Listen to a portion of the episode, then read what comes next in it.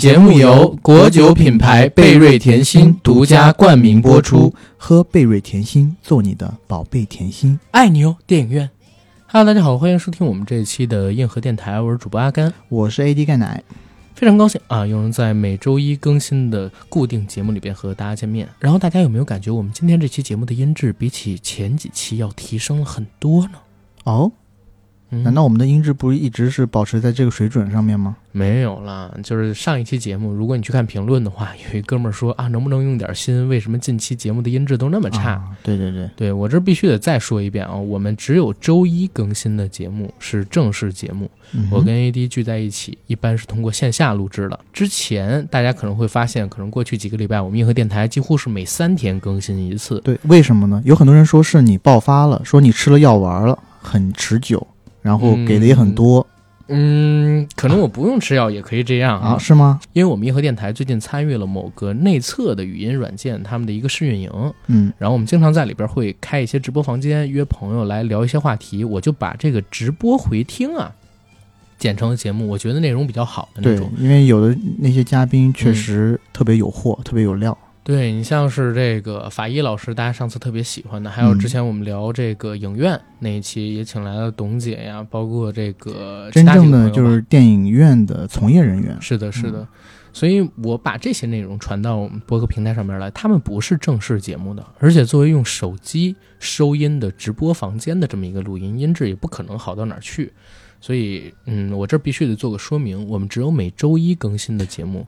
才是正式节目。其实我觉得还是可以忍受的吧，就没有到那么好，但是，呃，基本上对，基本上就是像语音语音聊天局一样的那种感觉，对吧？那个音质，嗯，并没有那种特别滋滋沙哑的那种东西吧。嗯，其实也还好。我记得我剪的时候都删掉了嘛，但还是有的听众可能不知道，我得跟他们说一声。然后是这样啊，呃，我跟 AD 呢，我们可能会在嗯未来两周吧，单开一个专辑，就是把这种。语音聊天房里边，我们聊的有主题的房间的录音内容剪辑成的节目单独放进去，我们单开一个专辑去做这个，因为我们未来一段时间会长期活跃在那个平台的，啊，然后也会固定的去产出内容。哎，我突然想到一个这个专辑的好名字，什么？今夜我们来开房，可不可以？我就喜欢打这种擦边球。今夜，今夜，嗯，怎么了？我刚刚是有后鼻音吗？有。我作为南方人，不是特别的啊，对，普通话没有特别好。对，我们都在一个好想好想谈恋爱的年纪，嗯，所以对，偶尔有这种错误也可以理解的。反正我们是肯定是要单开一个专辑，把这些声音放过去的，省得会出现像我们之前说到的那样的一个情况。然后这个专辑肯定会非常稳定的保持更新的，因为我们跟那个平台其实算是达成了一个长期合作，是。然后我们有八十场的内容。是需要录音的，所以海量的内容，海量的内容，所以大家未来一年多的时间里边，可能会听到我们八十期新的节目。大家有福了，可以来骂我们了。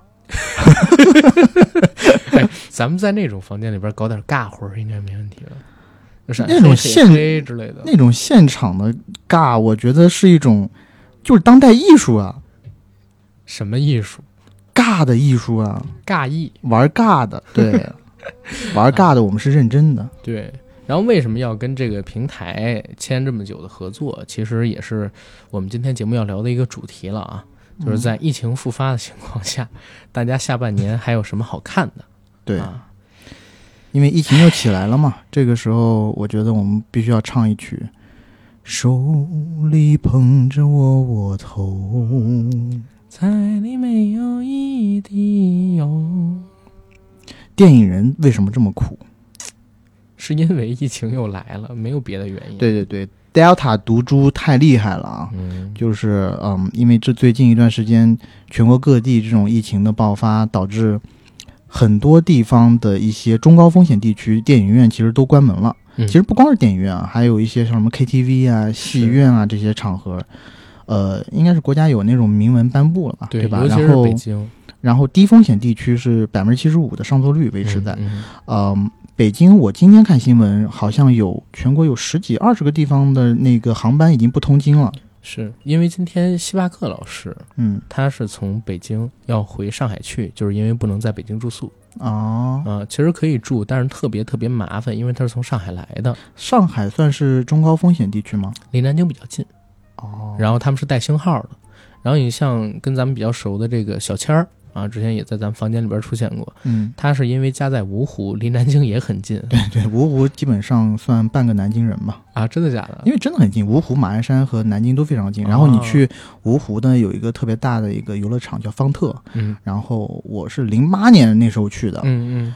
一大半的那游客是从南京过去的啊，明白。反正小仙儿跟我说，说为了省钱，然后他呢租了一个锦江之星，要住一个月，挺好，知道吧？这个东西没法报销，因为他自己开公司啊，对吧？嗯。而且更逗的地方是在哪儿？他听说好像南京人来外面出差回不了南京，好像是可以申补助的。嗯。但是他因为在芜湖，他就得自费。他是一个在芜湖的东北人。对。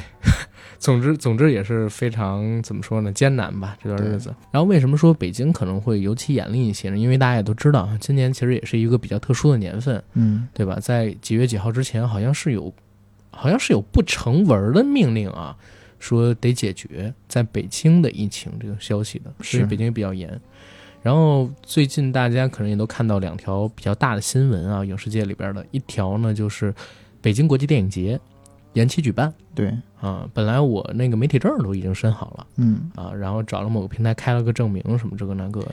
他正式发文延期举办的呃那一天的前一天晚上，我在跟我一个朋友聊天，我朋友是某就是全国最大的直播平台上做娱乐这块的。工作的人，然后呢，他一直在对接北京电影节啊。然后我们前一天呢，我们就在讲说，哎，这个长津湖，首先啊，我听到小道消息可能要严了。然后我一直在跟他聊，然后他说，哎，你别说长津湖了，说我们现在这个北影节啊，也据说上头还是管得挺严的啊，一直说在看情况。是。然后当晚十一点钟，他给我发了一个微信，嗯，然后我不是还给你截图了吗？就说北京电影节确定延延期歇菜了。对，我知道这个事儿还是听江大造说的，嗯，因为江大造他们这次是跟他们公司啊，是跟那个北影有一个合作，然后是拍所有明星在后台的形象照跟红毯照片是他们公司做，然后他说呢，从前几天开始就每天要测核酸，嗯，然后从核酸这个事儿开始呢，一直到他们发布声明的前两天晚上。就他们还接不到特别具体的那种通知，毕竟十四号当时说就要办了，嗯，但是一直没有特别详细的通知，在那里边一问，人家说，哎呦，现在上边可能对这个事儿不太满意，比如卫健委什么的，然后就让等消息，等来等去，等来等去，也出了这么个事儿。然后昨天我们俩一起晚上聊天的时候，他跟我说，我们现在全部项目都停了，你知道吗？一个项目都没有了，全停了。因为大道老师他们那个公司是呃，所谓跟影视行业就是勾连非常深的。特别大的媒体公司啊，然后你想，如果影视行业，比如说影视的剧组、影视的项目开不了，那他也做不了宣传呀，对吧？或者说，别的影视公司也不会在这个时候投钱去做任何的宣传，那肯定业务大受影响。对，然后现在在上映的几部片子，你说《怒火重案》，嗯，呃，《盛夏未来》，票房也都受到影响了。对我。在《怒火》上映的那一周，我不是还在呃西宁嘛？然后我和我那些朋友聊的时候，我就觉得我说这里影视不行啊，应应该是明显的不行。嗯，因为我那段时候刚好在写一个报告。嗯，然后我对比了一下七月份中国的这个呃票房，票房就今年今年七月份中国的票房和一九年七月份中国的票房，整整倒退了百分之四十几。是的，上映人数也。倒退了百分之四十几，真的倒退了非常多。这个有几方面原因吧？我觉得一方面，呃，今年七月份的片子整体不是特别的强，但另外更重要的一个方面呢，我觉得就是疫情的关系了，反反复复，是对吧？然后本来是中部的地区的水灾，水灾完了以后，马上接连着就是 Delta 疫情的大爆发。对，反正真的是我在。六月份的时候，其实咱们当时录了一个房间，那会儿你好像不在啊。我们录的就是那个，呃，现在大家还去影院吗？嗯，你有没有看那期节目下边评论？看，我看了很多评论了，就是讲现在大家的这种消遣的方式，影院其实不是第一的。嗯，很多评论，呃，其实也不是很多了，有几条就跟我们说说，哎，一群老年人。还在死守着什么什么什么什么？嗯嗯嗯，我知道有一条评论是这么说的：说你们一群老年人在谈零零后去不去影院，但是却没有请零零后的这个那天其实有零零后的，因为后边他有一个开放麦的环节嘛，就让这个听众们上麦，但是因为 King 哥就是那那天那个言语聊投资言语比较激烈，啊、对，那天后边有几个在麦上的人给我发了私信，说这人是干嘛的，想骂他，嗯，然后我就赶快把这房间给关了。本来后边开放环节，我肯定是要找那年纪比较小的问他们的嘛，对吧？嗯所以那天其实算是一个直播事故来的，但是我觉得也蛮有意思。就是 King 哥他也代表了一种不同的观点，所以我留存了他那一块儿给发过来了。是嗯，反正我就是上个星期我就觉得，像以往嗯如果一个动作片，港产动作片，而且直速这么高的动作对片，，呃，双平台打分都在九点零以上，嗯，对吧？猫眼是九点五，淘票票大概是九点二、九点三的样子。而且在豆瓣上都有七点八，现在掉到七点七了，还是很高啊。对于一部动作片而言，这样的一部片子，首周末的票房也就三个亿吧，周日那天是二点九，对，嗯，就连三个亿都不到。不到，其实，一般我们来讲啊，就是一部片子的，嗯。嗯、总体票房，基本上如果它的这个口碑还 OK 的话，嗯，呃，是乘以二，就首周末乘以二。是的，然后如果口碑要好一点，就乘以二点五。嗯嗯嗯，那你想，如果三个，我们就算它首周末是三个亿，嗯我乘以二点五的话，也就只有七点，嗯，五个亿七点五亿，对吧？七点五个亿。那如果我要放在一九年或者一八年，嗯在我的脑海里面嗯想象配得上这种成本的电影制作的片子，而且嗯又是这么好的口碑，我觉得怎么着也得十几个亿起吧。是。就是我不说多，十一、十二，像无双那个水准，我觉得应该可以达到。其实我在这片子上映了三天的时候，还给你发了微信，然后当时我还记得聊到了《拆弹专家二》，因为我去嗯看了《拆弹专家二》的首映，我觉得这个片子类型跟《拆弹专家二》很像，嗯，然后其实他拍的比《拆弹二》还好，只是没有刘德华。但是我看了一下首日票房，《拆弹专家》首日是七千多万，然后第二天是破亿，第三天周日是一点二个亿的票房。嗯，但是呢，怒火它这么好的一个片子，前三天全都没有破亿，首日好像才四千多万。对，其实这个我也觉我也觉得有点意思的，就是《嗯拆弹》其实也是在二零年疫情之后上映的，的对吧？嗯它其实也不是疫情之前，那它的票房好是好在，难道他的这个明星的号召力比甄子丹加谢霆锋强？我觉得那个时候大家还有观影惯性，因为《拆弹二》上之前，国庆档的片子已经炒得很热了，那嗯好像是史上票房最高的国庆档吧。姜子牙、我和我的家乡，啊、还有很多的片子，好像夺冠也是在那个时候上的。当然还有我特别喜爱吴京，那个不是成龙大哥的《急我觉先锋得，》，对，我觉得那一波是可能有一点报复性观影之类的，对，有报复性嗯观影。然后他其实，在《拆弹专家二》之前有一小段的空档期，就是大家觉得，哎呦，好像没什么特别好的片子。但是正巧《拆弹专家二》，我记得啊，它好像是赶在二零到二一交接的那段时间上的。它是贺岁档嘛，对，第一是贺岁档，然后有假期的加持啊，等等等等。它赶上比如说元旦，赶上比如说圣诞，它有几个好的档期，再加上那个时候不像现在这么冷。但您讲这句话就是有点自相矛盾了，嗯因为七月份通常来讲是特别特别热的，不，我正边就想说这个呀，就是说最近两个月，你不觉得就是特别惨吗？七月份是三十二亿，嗯，然后从端午档开始，你就发现端午档的票房跌得特别惨，市场也没有好片子。然后大家呢，又因为你说水灾也好，疫情也好，就真的不去影院，导致就是今年从进入到六月份之后，冷的就不行了。是。嗯，我觉得主要就是一个偏远的问题。那因为呃七月初一些众所周知的原因嘛，嗯，它整体的片子的风向又是比较红的，对吧？呃，自然而然有一些片子要排开，嗯对吧？有一嗯两部大片嘛，对啊，而且那天董姐说的特别好，董姐说，哎，就是好莱坞电影往年能撑百分之五十，嗯，但是今年除了哥斯拉差不多是同期，然后之上映之外啊，就一个寂静之地好像是同期上的，其他的都是有延后，或者就是不上。速九提前了呀，提前了一个速月九。你还想提吗？速九那也是好歹给内地市场贡献了十几个亿呢。啊，好吧，嗯对对对，反正也也是有贡献的，也是有贡献，这得佩服一下我们这个电影局，对吧？真是春秋笔法，会排片。嗯会白片。然后我们今儿就说吧，现在遇到这样一个情况，影院在短期内肯定是不可能有什么大体量的片子上了。对对，而且我们刚刚忘记讲了，就是长津湖啊延期这个事儿。长津湖延期这么大当量的一个电影，因为在长津湖上映之前，我和那个阿甘呢，其实就已经多，一是准备，二是呢，确实我们俩也特别期待。嗯，首先呢，我们我反正从小就算小半个军迷嘛，就是小时候我就特别喜欢当军人啊，虽然长大了没有成为士兵啊，但这一点我觉得是有故事的。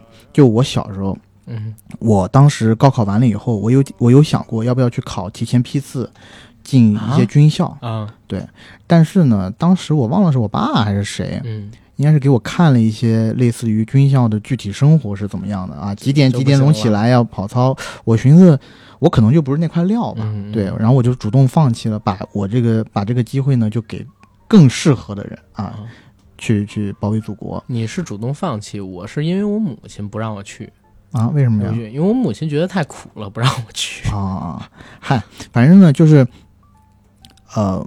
我对这种军事题材的电影呢，一直是很喜欢的，而且近年来好像也没有看到国内做战争就是投入这么大的。去年的八百我很喜欢，嗯啊，虽然后面那三分之一有待商榷啊。金刚川其实我也还 OK，我金刚川其实也还 OK，我当时打六分，而且它是怎么说呢？时间紧，任务重，工业史上的奇迹，中国的这一部片子呢，我觉得。时间你不能说它不紧，也很紧，而且任务重不重，那就更重，嗯，对吧？这么浓墨重彩的一个战役，要在这么短的时间内做出来，而且听说它的特效量特别大，而且在之前的时候，我们问了很多的朋友，听说是全球的特效公司都在给这部片子打工做特效镜头，因为就要赶工期。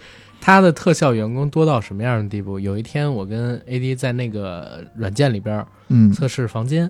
然后我们正好聊到金刚川，有一哥们儿就非要上麦，不是金刚川，那个长津湖，对，在那个测试房间里边聊到的长津湖，有一哥们儿呢就非要上麦，嗯，上麦之后啊，一聊天才知道，哦，他为什么要上来？他就是给长津湖做特效的某个公司里边的一个员工，对，对吧？然后有一两个镜头就是他做的，然后当时听完，哦，长津湖这个片子投资太大，而且可以。可以说，就是《长津湖》这个片子上映前啊，A D 我们俩基本上已经掌握这片子差不多所有的八卦了。对，有很多八卦。然后本来。它如果十二号上映的话，今天我们聊的应该就是长津湖，而且我们还请了一些我们的朋友，然后比较懂军事、比较懂历史的，想跟我们一起来聊一聊这么个战役这一部片子。但是很可惜，然后上个星期呢，就是星期四还是星期五突然爆出来，是吧？星期四。晚上其实我们就知道了，但是呃，星期五白天还没出来，白天官方才出这个函嘛。然后呃，出出来以后呢，就是这么大体量的一部片子从暑期档走掉，真的我。朋友圈里面的好多影院工作者，当时真的是很懵的，而且很多影院的人呢就会发一些图啊，就是说那让我们怎么办呢？对不对？然后或者是发那个《疯狂的外星人》里面的一段那个小视频，就说毁灭吧，赶紧的，烦了。对，不光是影院的工作人员啊，就是其实你看上一期聊节目的时候。所有的从业者都觉得《长津湖》是个救世的片子，对，因为没有东 没有别的东西可以救啊。对，靠！而且这个片子就是第一，政府肯定包场；第二呢，就这么大体量的，又有这么大流量的一个片子，它确实有流量。吴京有流量吧？然后易烊千玺也有流量啊。对啊，而且又是那么出名的几个导演，然后又在这么特殊的一个时间节点讲这么特殊的一段故事。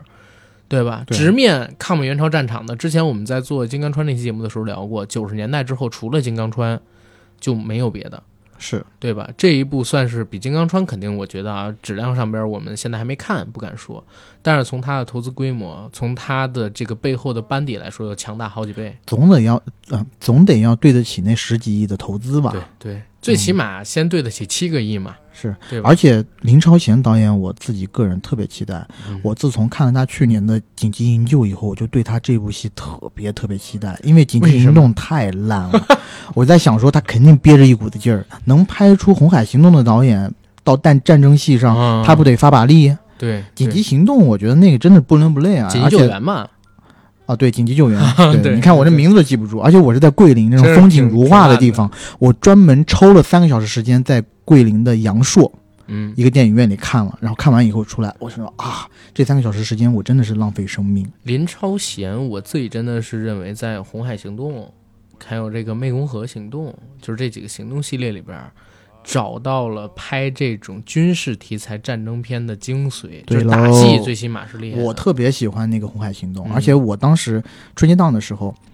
我记得我大年初一第一部戏就看的是《红海行动》，而且《红海行动》当时在我们那边啊，只有早上的场，就是九点多的场。嗯嗯，其他那你稍微时间稍微好一点的场呢，都排的不是他，因为他当时大年初一的时候最不被人看好嘛，是他完全是靠后面的口口口碑碑慢慢起来起来的。嗯、对，而且《红海行动》当时我还记得，就是如果大家现在翻开豆瓣儿，你会发现，就是大家对他的批评啊，统一是一条，就是打的太多了，无止境的暴力一直打。但是呢，如果真的是长津湖这样的题材，就适合嗯，他这种一直打的主题。我跟你讲啊，我看动作片的时候，我经常因为嗯，因为我本身你也知道，我我与人交往还是比较儒雅的，所以呢，我内心里的那些教父，哇，我内心里的那些暴力因子呢，只有在看动作片的时候可以得到抒发。所以我看红海的时候，我还觉得他最后不是放完了吗？嗯！我觉得还不够，还要再打我看怒火的时候是这种感觉。啊，是吧？对，怒火，我跟你讲，谢霆锋死掉那一刹那，嗯，我觉得我心里有一点儿也死了。我觉得他演的就是我呀。我觉得他演的就是陈木胜导演的这个片子，正好又是最后的一座，就倒下时候确实有点儿特别不是滋味儿，不能说有点儿，在我不是滋味儿。在我要跟你玩梗的时候，你来给我搞上升，然后搞得很好，高下立判，是不是？我不是你想要 你想要高下立判啊？没有没有，因为在怒火那片子咱也没详细聊嘛，嗯就真的想在这儿说一说。呃，尤其后来，我不知道你有没有看张家辉、刘德华啊、甄子丹看了，啊，他们五个真的汉子人真的汉子。然后我才发现，原来九十年代甄子丹演那版电视剧《精武门》，居然也是陈木胜导的，我之前一直都不知道。嗯，嗯，就蛮可惜的了。然后还好啦，就是现在《怒火》这个片子，因为有甄子丹嘛，还是有嗯海外市场的。是这片子又这么好，对吧？卖个 DVD 什么的，卖个海外线上点播之类的，我觉得本儿回来肯定也没问题。哎，而且我嗯其实有一点比较疑惑啊，嗯因为我当时看完《怒火》以后，我不就马上在我的那跟几个嗯香港朋友的群里面发了嘛，我说《嗯怒火》好看什么的，嗯然后他们就说他们想看，但我当时有个疑惑，就是你们想看，你们第二天就是买票看就是了吧？呃，我当时一直以为香港和大陆是同步发行《怒火》的，但后来一看不是，《怒火》是八月十九号才在香港上映，啊，但我不知道为什么会迟了这么久啊？不知道是不是有其他一些国外的片子，它就是可能是对它要避国外一些大片在香港的档期，因为黑寡妇什么的，在中国香港什么都已经上了，哦，嗯，对吧？所以他们肯定要避开这些片子。不过我觉得《怒火》这个质量可能能拿到港片在中国香港今年本地的票房冠军，华语片了，嗯对吧？起码在中国香港能拿三千万以上的本土票房，是，对吧？我觉得它值啊。嗯，对，而且各种加成，打子弹大哥打的也猛啊，对吧？谢霆锋终于不做菜了吗？有很多女粉丝不都说嘛，那个哦抖音上那个视频看到没有？我他都说疯了，就谢霆锋真年轻，太年轻是，人家基因的问题。对，而且他当时哦，真的让他装到，你知道什么？他说我也没特别保养，靠，我真疯了。戴眼镜儿那场戏，就是他做这个回忆那场戏的时候，那一笑，真的就是二十来岁的这种少年感出来了。对我跟我朋友看的时候，然后别的女生就已经不行不行的了，就说嗯啊，谢霆锋我可以啊什么的，谢霆锋我要做你老婆之类。抖音上不是有呃别的女粉丝跟谢霆锋对话嘛？嗯，就说谢霆霆锋，你能不能赶紧去演戏？你如果还不去演戏的话，我就把你厨房给拆掉。啊，对，给炸掉，炸掉，炸掉啊对对，值得也值得。嗯霆锋，我看他一个采访，说自己还能再拍五年的动作戏，有霆锋，嗯，比较熟，比较熟比较熟了，对吧？比较熟啦，OK 也不错哦，对吧？然后更好的是一个啥？我给大家推荐一个这个呃专访，叫《从何说起》，嗯是霆锋在《怒火》的宣传期，然后参加的一个访谈。这个访谈一共三十八分钟啊。但是我第一是觉得，因为这个主持人本身他有在香港很多年的工作经历，嗯，然后他特别了解霆锋，跟了解港片的历史，所以他在提问的时候，呃，提出了很多在我看来非常非常好的问题。第二一个呢，是霆锋在这个专访里边，他的回答也特别棒。首先呢，他是回答几个敏感的问题，为什么香港的演艺人士断代了？嗯然后又回答了自己，比如说大家都评价他一出生就被关注，第一天就登上了全港的报纸头条封面，然后十六岁出道，迎接他的是谩骂声与欢呼声，然后在争议中走来。今年他四十岁，就是就是各种各样那种那那种声音吧。然后他自己给自己的回答是：我现在跟我过去和解了，我以前一直觉得自己是一个生活在楚门秀里的楚门，就是从一生下来，全港就花大价钱投买我的那个照片嘛，要登报嘛，然后每一年跟拉姑啊、跟四哥他们一家人站在一起，要给香港人拍一个类似挂历那样的一个春节的那么一个照片。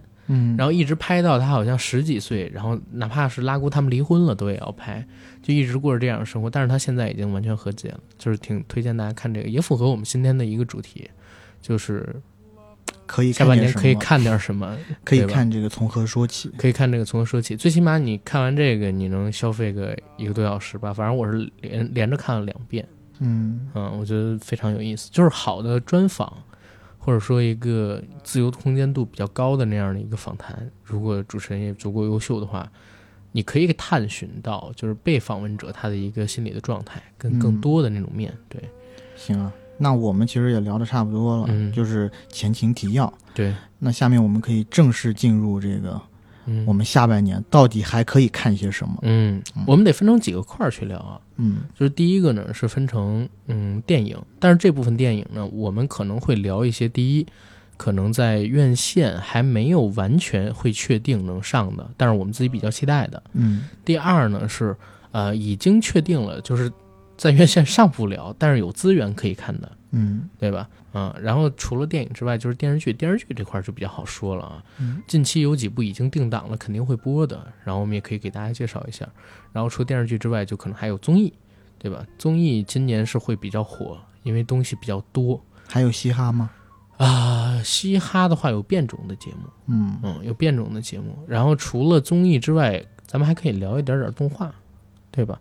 其实我我自己个人认为啊，咱们除了新的之外，也可以稍微聊一点小众的，然后冷门的老的，就是大家闲得无聊的时候可以看，因为有可能会出现一个什么情况，我我特别希望自己被打脸啊，就是千万不要再产生这种情况。但是我们不排除，就是可能还会有一段时间，就是大家没有线下娱乐方式的时光，可能会在今年出现。如果出现了的话，大家可以看一些老的，然后已经确定就是。可以完整看完，在无聊的时候可以去，呃，接收这个娱乐的这种作品，对吧？嗯，先聊电影，行，嗯，呃，其实电影的话，因为呃，长津湖从十二号撤档，然后产生了一个特别大的真空，嗯，其实我自己呢一直在抱有一丝幻想，嗯，就是会不会，因为确实七八月份都档期都这么冷的话，全国的影院真的很难生活下去，嗯，那么这些影院的从业者。怎么生存，对吧？怎么赚钱，这个是一个问题，对吧？那么我觉得国家也应该会想一些办法来帮助他们，对吧？嗯，因为传统的意义上来讲呢，从六月下旬开始就进入了国产保护月，嗯，好莱坞的电影在七八月是没有办法上映的，是的。一般来讲，在八月下旬。比如说八月二十几号开始，才有陆续的好莱坞电影在国内上映。嗯，但如果现在这么一个情况的话，我有一丝幻想，就是电影局会不会让一些好莱坞的电影已经送审的，然后包括他已经过审的电影，只是在等着来填这个档期。嗯，就是好歹有一些称呼比我对啊称呼好很多，就是好歹有一些东西可以是给大家做选择嘛，对吧？是的。那么首当其冲。是不是我听说是迪士尼应该是送了一些片子在等着？嗯，哎，我其实送审或者被过审。那个《空中大灌篮二》在大陆能上，因为我小的时候很喜欢第一部。我听说是我听说《空中大灌篮》有点问题，有点问题，嗯，来不了是吗？在中国可能比较难。不会是因为里边那些还是耐克的问题吧？呃，具体什么的我就不知道了，但反正众说纷纭吧。但我觉得。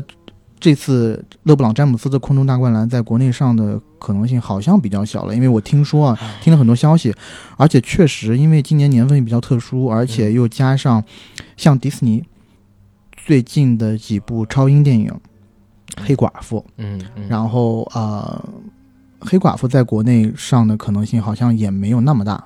对，因为中间有我听说是好像是根据第三国，他的第三国做的比较邪恶的那一方是咱们现在的好邻居、好大哥，对吧？是的。那么为了维护一些这种平衡一些这种权益呢，可能这部片子在国内就呃。我只能说，可能上映的空间会比较小吧，因为它毕竟在国外已经上过上过流媒体了，而且很多的这种盗版的资源已经在了，所以它即使能上，能拿多少票房也不一定。而且确实，《黑寡妇》这部电影的口碑也不太行。嗯，在北美是它上的第一周是拿了票房冠军，但是第一周完了以后，马上票房就呈断崖式的下跌。哦，这块我可能还得说一下，因为它第二周的跌幅是百分之七十四，漫威从来没有过这么大的跌幅。后来呢，寡姐他们包括一些院线啊，是告了那个迪士尼，说他们线上同步发行影响了这部片子它的第二周还有第三周的一个口碑。我觉得肯定是有这关系，对，但是口碑也不行。但确实，迪士尼现在的头疼事儿也挺多的啊，因为呃，斯嘉丽·约翰逊现在也在状告迪士尼，对对吧？因为他本身和迪士尼签的合约里头是包含票房分成的这部分，但是。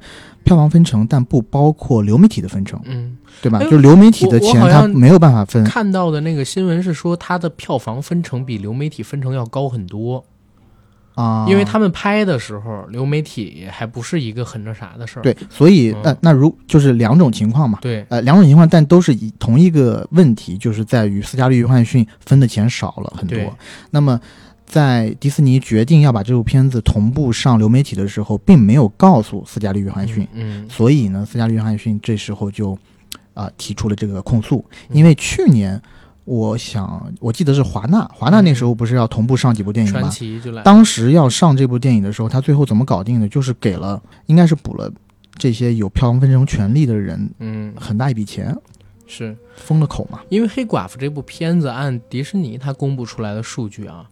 他之前呢是在收入突破六千万的时候公布了一下，如果你按照一个正常片子能拿到的时候，首周末就有六千万的线上收入的话，这部片子线上收入是过一亿美金的。嗯，而且一亿美金的线上收入代表什么？它能拿到绝大部分，比起这个院线上映一亿美金，它要赚的多多了。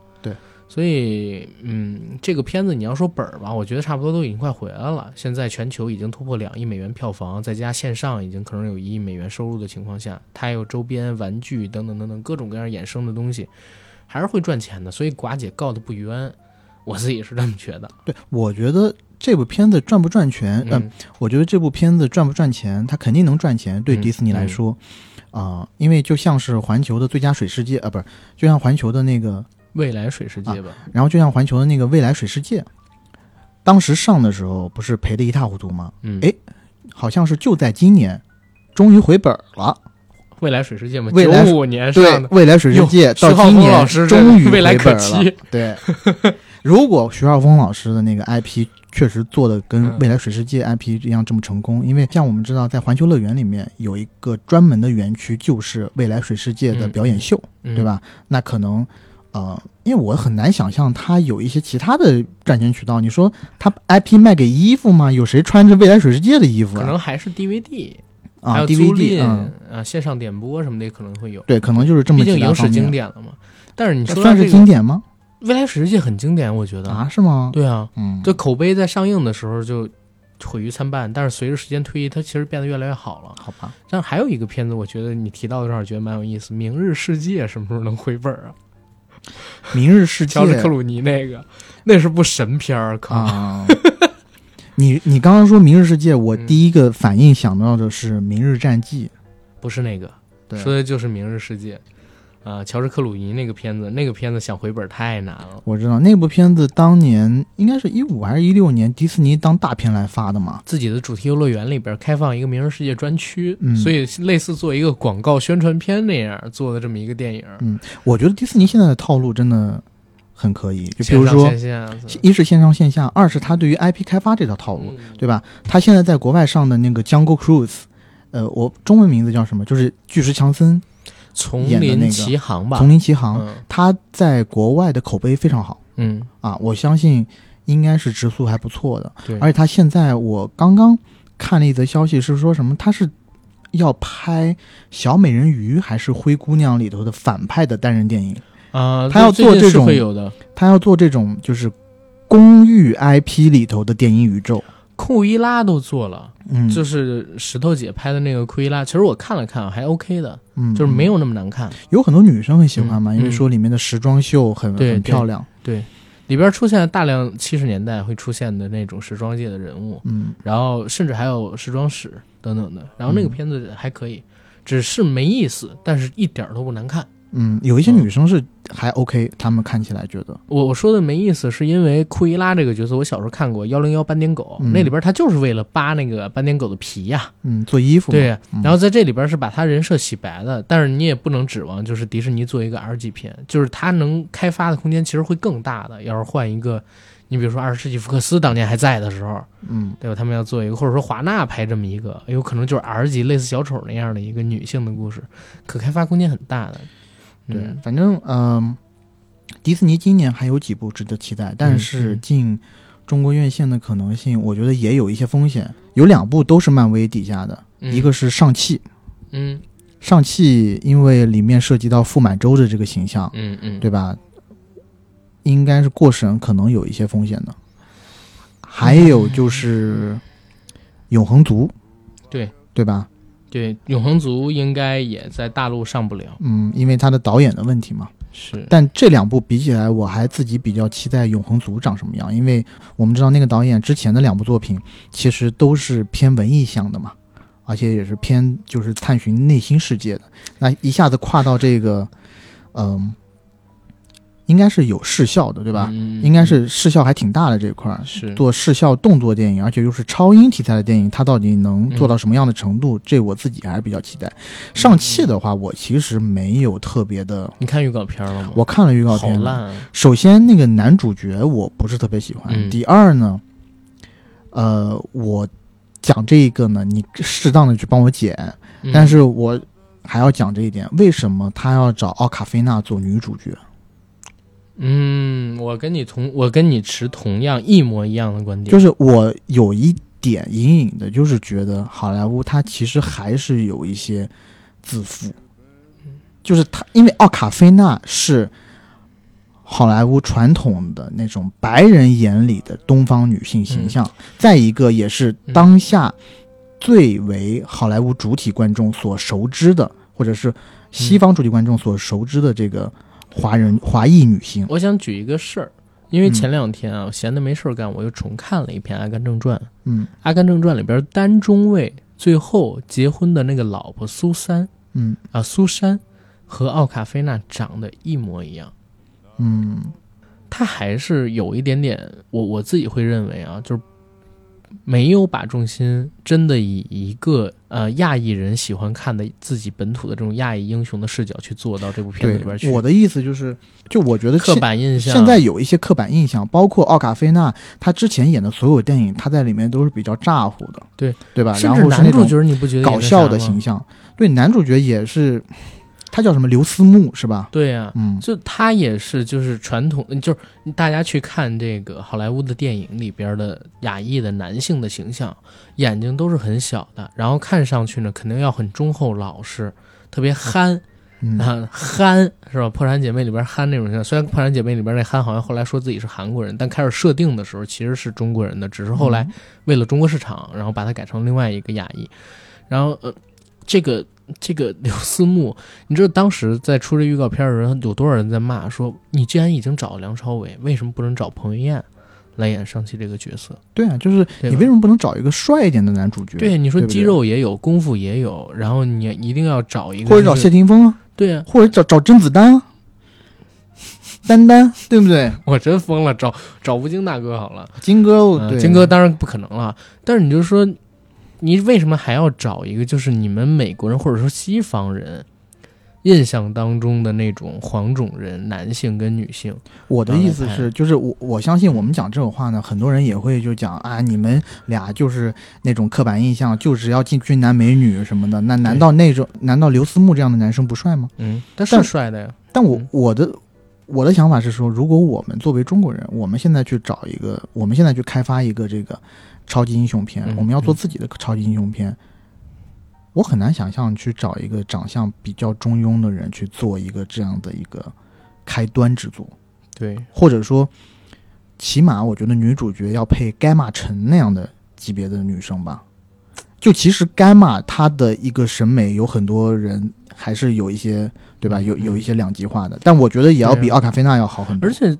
中国的女星在海外火的也不仅仅是奥卡菲娜，你请超模都可以啊，翟晓雯我觉得甚至杜鹃，我觉得都比奥卡菲娜要好。就奥卡菲娜的话，我看到她，我其实不太想看这部片子的，因为我知道这又是一个西方视角的中国的，就是华人的英雄。其实你像。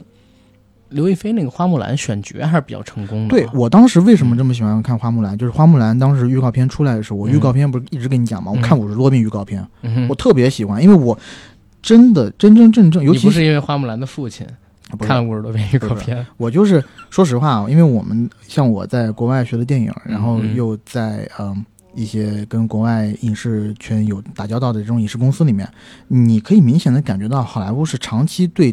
所有的弱势文化的蔑视的，我要说的弱势文化就是这个，我觉得比较公平一点的讲，咱们现在国内就是咱们现在中国的文化在国际舞台上就是比较弱势的，嗯，然后你相对于美国来说，他就是不 care 任何除了美国本土文化以外的文化，是。你要是问一些老美你一些其他国家的文化的东西，他根本几他他最多知道点几乎都不知道，对。对吧？对，然后嗯。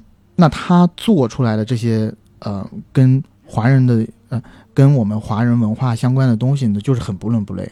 但当时我第一次看到花木兰这个形象的时候，我觉得，哎，刘亦菲这个，首先她形象非常非常好，嗯，我觉得跟夏花木兰的形象又很贴合，嗯，而且呢，最开始首先那几版预告片确实剪得很好，做的很扎实，而且我不是一直说嘛，有一版预告片上面，但是那应该应该是中国版剪的，中国本地剪的，就还 OK。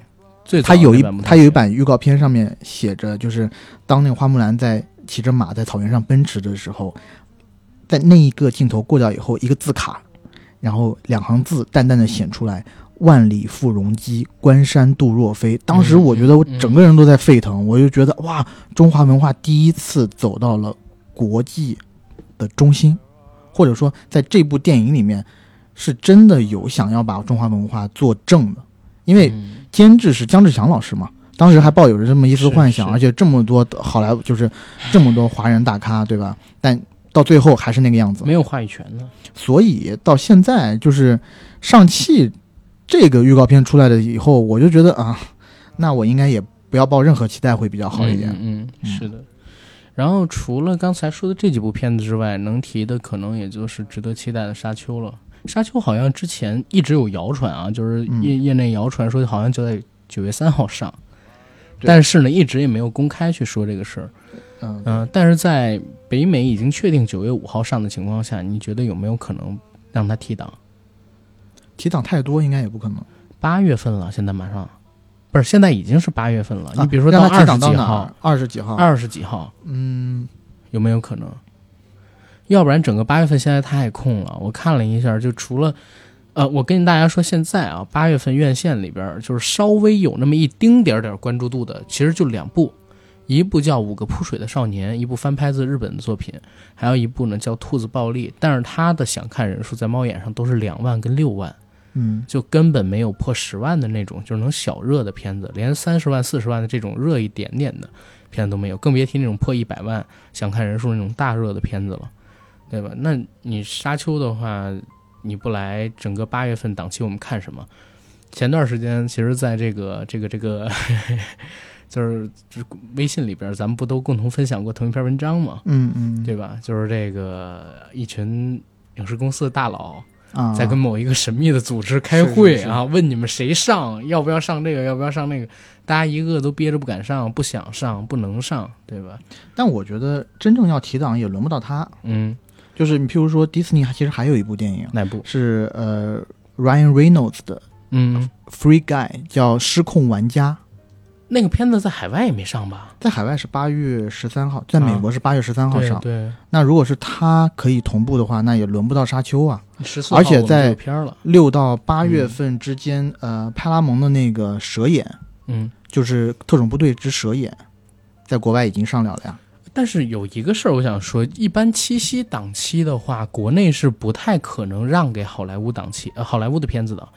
就是我特别期待啊，或者说不用我特别期待，我几乎可以断定，光线的王天 王王长年老师可能会在未来几天突然定档一个片子，要在十三号上映或者十二号上映。去挤占这个七夕节档期，然后是一部青春片或者爱情片儿啊。我觉得这种概率也很大，但是他因为体量不够大、不够重，嗯它肯定撑不起整个市场嘛。我说七夕那一天，他就为七夕这一天，他就能回本了。嗯因为去这个影院观影，情侣只要影院不关还在的情况下，大部分都在的情况下，它就是刚需嘛，就一定会去的。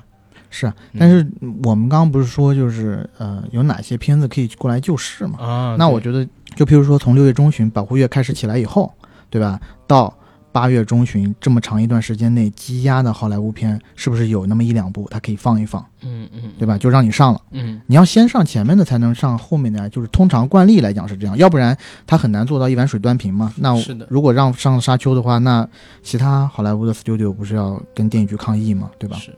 但是我我想提一个点，因为我们刚才还是说，就是大家这段时间或者下半年能看什么。嗯，现在我们提到这些东西，可能都是代位 定档。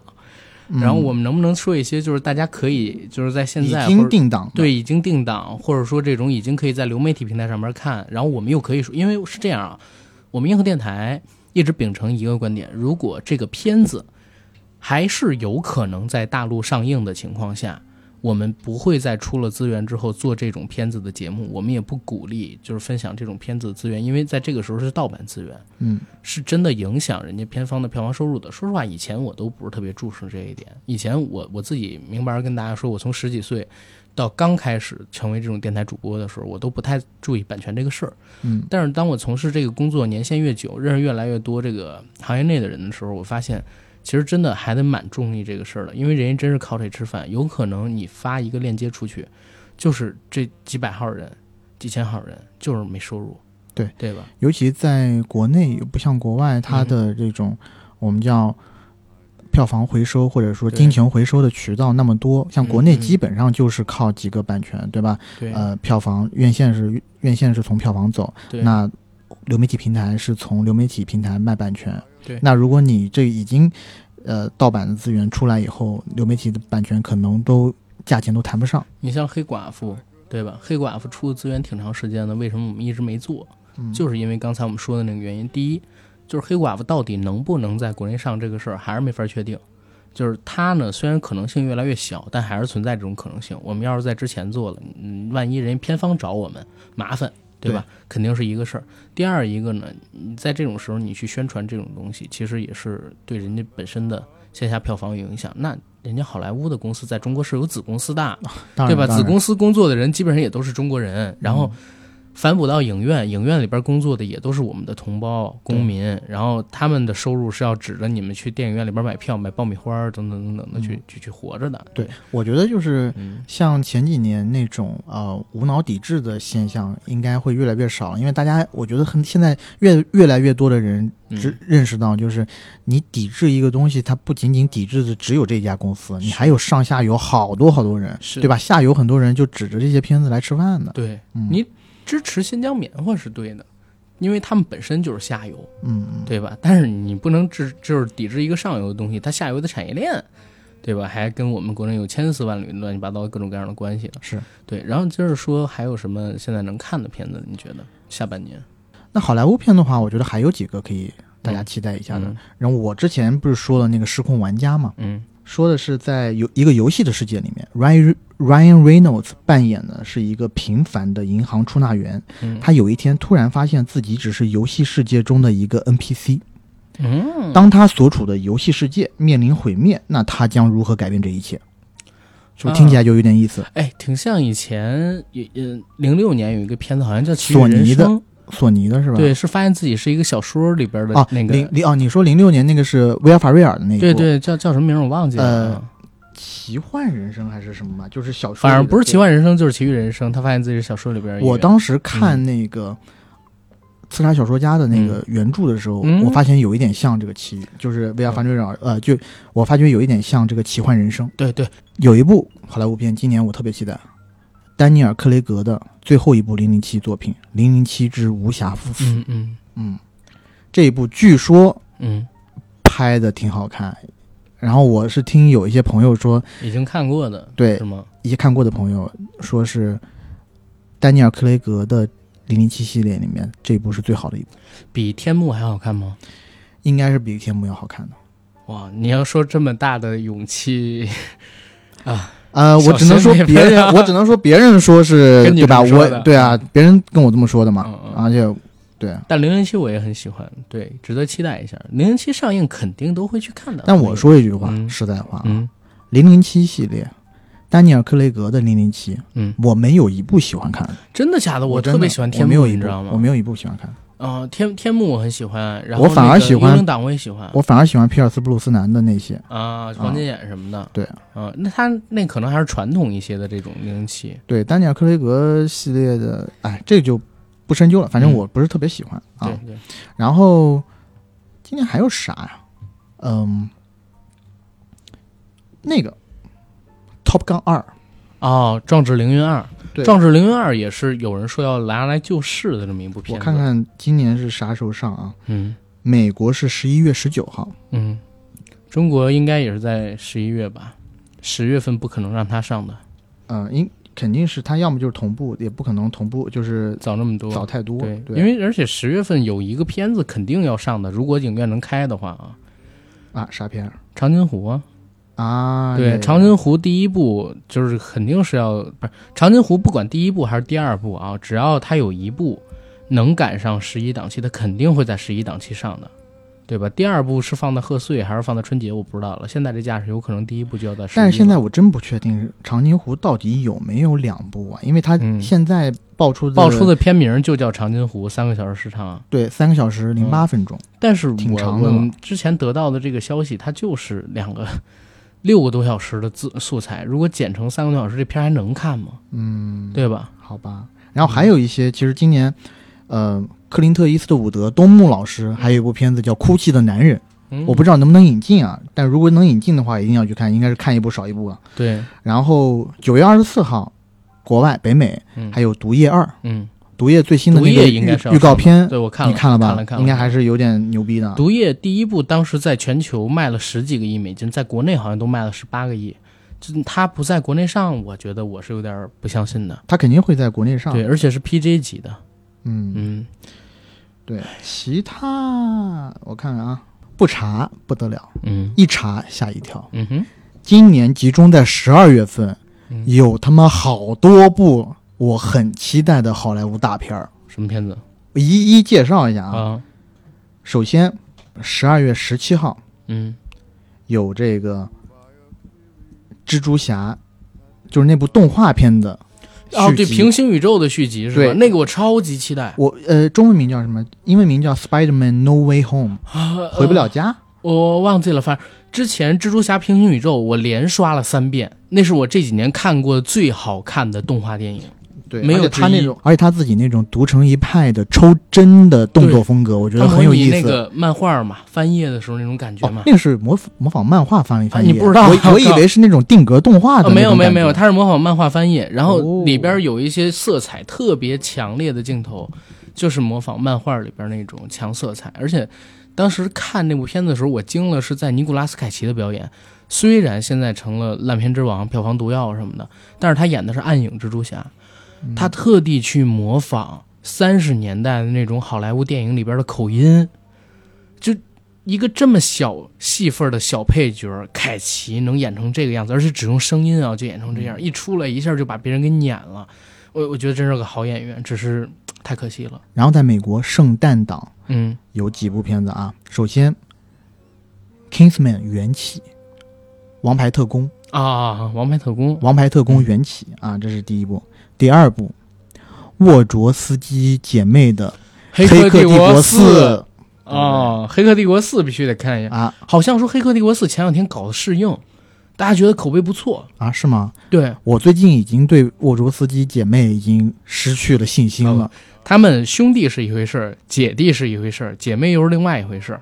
您得重新去看他们啊。OK，所以他在他姐弟那段时期啊。拍的不太行，不行啊，对吧？但是他如果变成姐妹了，可能是不是又好了？重新看。但我这次好像，呃，但呃，黑客帝国这一次好像只有姐姐还是妹妹吧？是只有姐姐。哦，OK，只有姐姐，没准也也会有不同。所以大家就是真的可以期待一下，因为我是前两天应该在七月份的时候，突然看到有一条消息说，呃，黑客帝国四在北美。开放了影评人的一些试映，说口碑很不错，然后我有点懵逼了，就这个事情。所以，不管怎么样，其实他拍的好还是烂，我都会去看的。OK，那还有一个就是同档期上的《欢乐好声音二》那个动画片啊，我其实第一部的时候我自己特别喜欢那个，我不喜欢。你很蠢啊！你不蠢，你不蠢。对，来来来，那个你不喜欢吗？为什么？我是觉得太蠢了。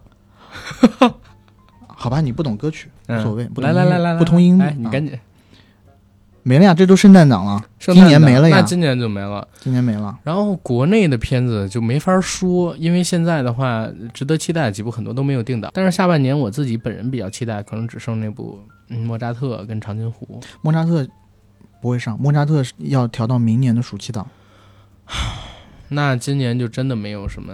莫扎特叫《太空中的莫扎特》，是太空中陈思诚老师的，嗯呃最新作品，跟荣梓杉还有黄渤老师一起做的。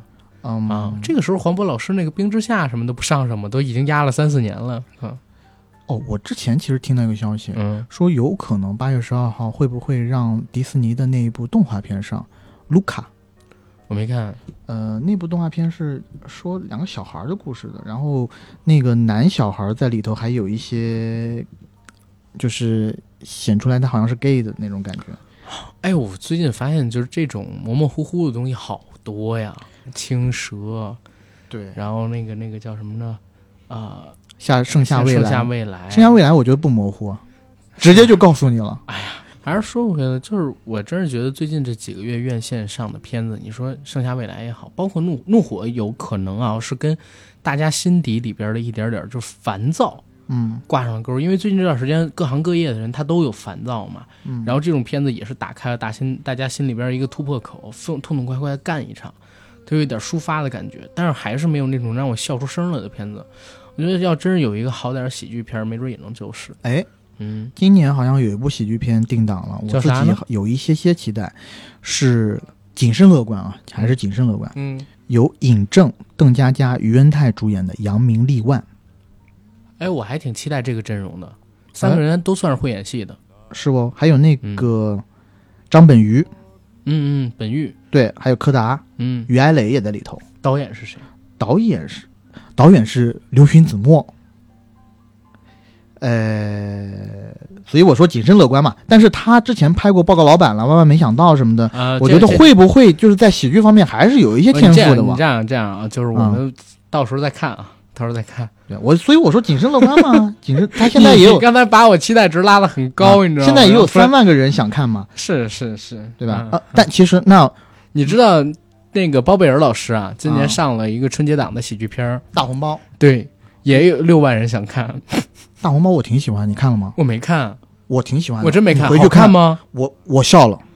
大红包，我跟你说，比温暖的抱抱好笑一万倍。大红包在豆瓣上面口碑特别烂，没关系，你去看，我先去看看。你去看，去看看。我那跟发财日记比怎么样？你觉得发财日记我给六分呢？我觉得差不多，因为它是不一样的。发财日记呢，它比较深刻，有一些东西很草根，但是大红包呢，就是纯逗乐的东西，而且有一些直男属相的。就是东西就偏偏软色情一点的，但我觉得就是很好玩，就是很好玩。而且他那去看看，我在 First，而且我在 First 上还跟一个朋友聊起来呢，还聊起了大红包。因为大红包这个片子特别有意思，就是他的导演是翻拍他自己之前的一个作品，嗯，就他大红包拍了两遍。第一遍的时候呢，就是呃演员卡斯，然后投资所有的都比较的小成本，嗯，然后。但那部片子应该是在网络上发行，然后在网络上挣了钱了，然后他用这个钱应该又去网罗了一遍，然后又打磨了一下剧本，然后找到了新的投资，嗯，然后这就找到了这个包贝尔老师，然后包括那个我们说的那个考研喜剧人叫啥名字？东北那个他考研喜剧许冰，贾啊贾冰啊，然后呃对。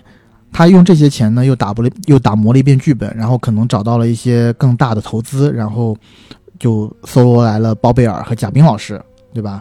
整体的这个还有克拉拉，他的女主角是克拉拉，是整体的盘子就上了一个台阶。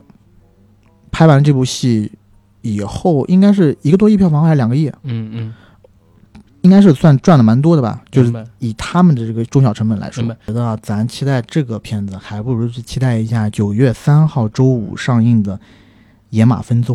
咱得期待一下这个魏淑君导演的作品，因为第一个，首先是《野马分鬃》这部片，讲的是跟电影行业有关的，嗯。讲的是，我看他预告片，应该是一个大学刚毕业的学生想要参加剧组，然后他可能是一个去做录音专业的，怎么样？然后就跟的一个比较非常，就是非常不正经的一个剧组，然后怎么把这个电影拍成的一个故事。这个片子我之前看过，就是朋友写的一些影评，嗯跟我们聊起来。他说讲的这哥们儿呢是一个特别癫狂肆意，然后很潇洒的一个少年，嗯然后开着车闯进了电影圈里边来，然后非要拍部电影，但是呢，哎，非要拍部电影，但是呢，最后遭遇了电影审查啊啊，对，这这么一个片子非常有意思，你知道吗？因为这部片子也入围了第七十三届戛纳电影节新长片导演作品嘛。对。然后我在想，他是不是要拍个三部曲啊？因为他下一部作品叫《白鹤亮翅》。嗯，这都是太极拳里面的招数套路，嗯对吧？嗯野马分鬃，白鹤亮，白鹤亮翅是太极拳里的吗？啊，不是太极拳吗？啊，传统武术，哦，传统武术嘛，嗯那传武圈的嘛。对传武圈的，嗯跟徐浩峰老师刀背藏身搞一个联动，对吧？我靠，因为我看了那个预告片，我觉得它是有一些冷幽默的风格的，我还挺想，挺期待这部片子的不错的，有很多人都已经看过平遥电影节，他展过，嗯，对吧？嗯、然后华语本土的片子还有什么？你觉得？还有就是我们讲现在定档的啊，嗯，十十月一号还有一部是《铁道英雄》，张涵予，哎我怎么讲的自己都没有底气？这张涵予、范伟、魏晨主演的，我也看到猫眼里边的这一部。哎，其实我挺期待有一部九月十九号周日上的那个关于我妈的一切，就是啊徐帆跟张张静静怡他们俩演的这个片子。当时你还记得咱俩去采张静怡的时候，嗯，就是他也聊到过挺多东西的嘛。然后包括这个片子当时还入围了北京国际电影节是啊，这就是但是是最佳影片啊，最佳影片提名啊，所以就还 OK 的。嗯嗯，下半年还有那么一两部吧，我就是已经定档的，我自己还想挺还挺想去看一看的。嗯一个是呃平原上的摩西，嗯，对吧？在圣诞节当天周冬雨、刘昊然加双雪涛老师这三个鼎鼎大名的名字怎么能说双，雪涛老师呢？你得说导演啊，还有张继老老师他们对对吧？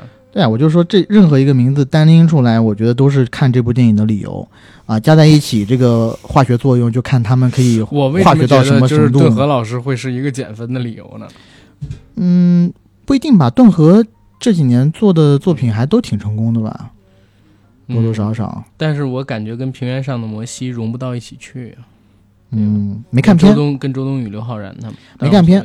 嗯我我我觉得要相信张继老师啊。嗯然后还有就是十二月三十一号年底的那一部重磅之作，八公 小刚老师终于演了一回八公，不是啊，不是吗？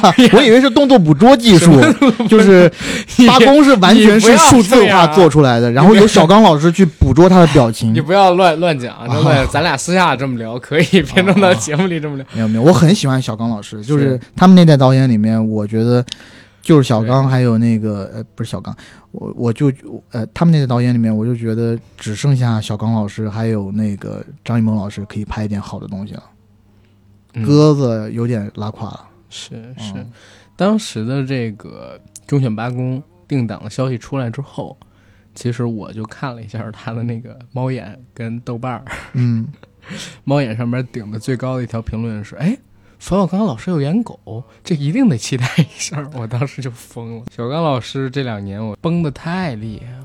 呃，之前那个北辙南辕流出的那段数字先生的视频嗯，黄渤老师演那段啊，那段还挺搞笑的，但是整体放在剧里面，特别干，嗯，而且他那个《北辙南辕》，我还真的挺期待。当时我记得说上了之后，我第一天就去看了，然后看完了以后，第一集、第二集，我说我操，这他妈不就是私人定制，然后加这个叫什么“如果云知道”，再加上就是一桌逐梦演艺圈大乱炖，我说什么狗屁玩意儿啊！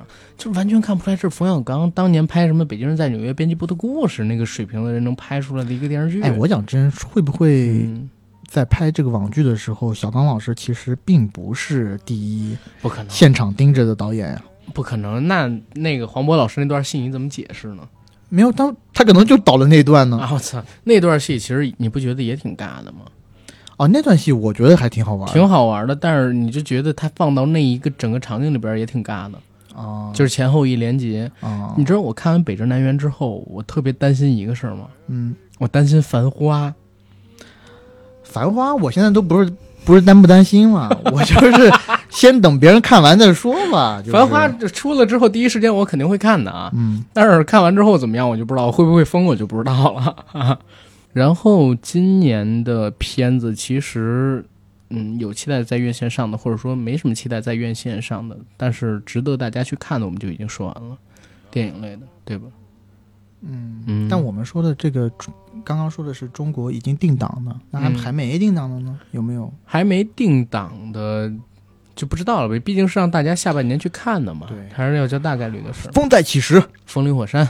是吧？都可以聊一聊。你这是常年就是 封神，我知道了。这就啊这几部电影呢，是反正咱一有什么东西都没话讲了，就直接可以拿出来用。英格力士，对，好好学学英格力是刀背藏身，诗远见天涯，这在咱们节目里边出现过无数次片子了，这都是。是对我们刚刚都漏都漏聊了一个动画片领域的划时代之作什么？《摇滚藏獒二》对，《摇滚藏獒》摇滚藏獒 Two，这不是郑钧老师做的第一部吗？如果没记错。对，，但是第二部第二部怎么变成一个这个海外的找的外国人导演了，但啊第一部就是用的海外团队嘛。嗯，但是第一部做的其实我觉得还凑合了，在当时的那个动画片时代里面。但我不知道下一部这个藏獒会怎么去这个发展。嗯嗯，它的副标题叫《蓝色光芒》，让我一下想到了蓝色，骨头，对我一下想到了，藏獒，一下想到了崔健老师那一部令人发指的《蓝色骨头》。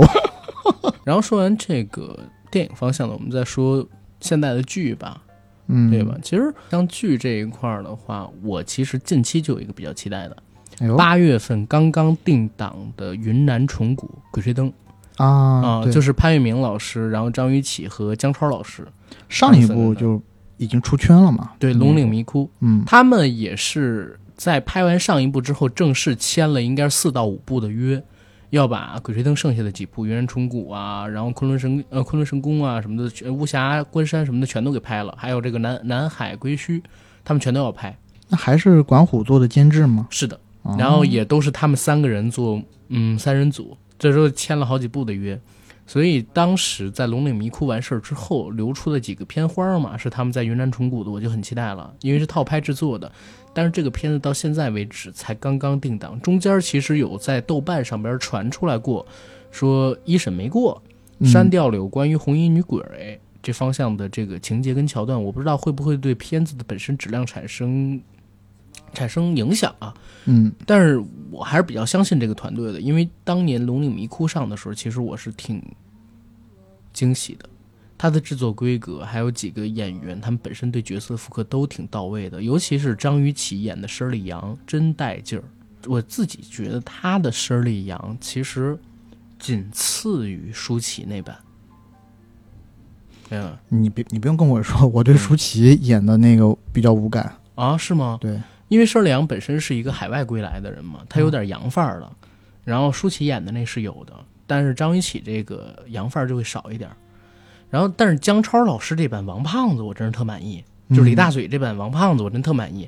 黄渤老师那版呢，就是演的很好，但是体型上边不像是王胖子，因为在小说里边王胖子是战斗力极强，几乎就是满值战斗力。魔金三人组里边好多打戏都是由他来的。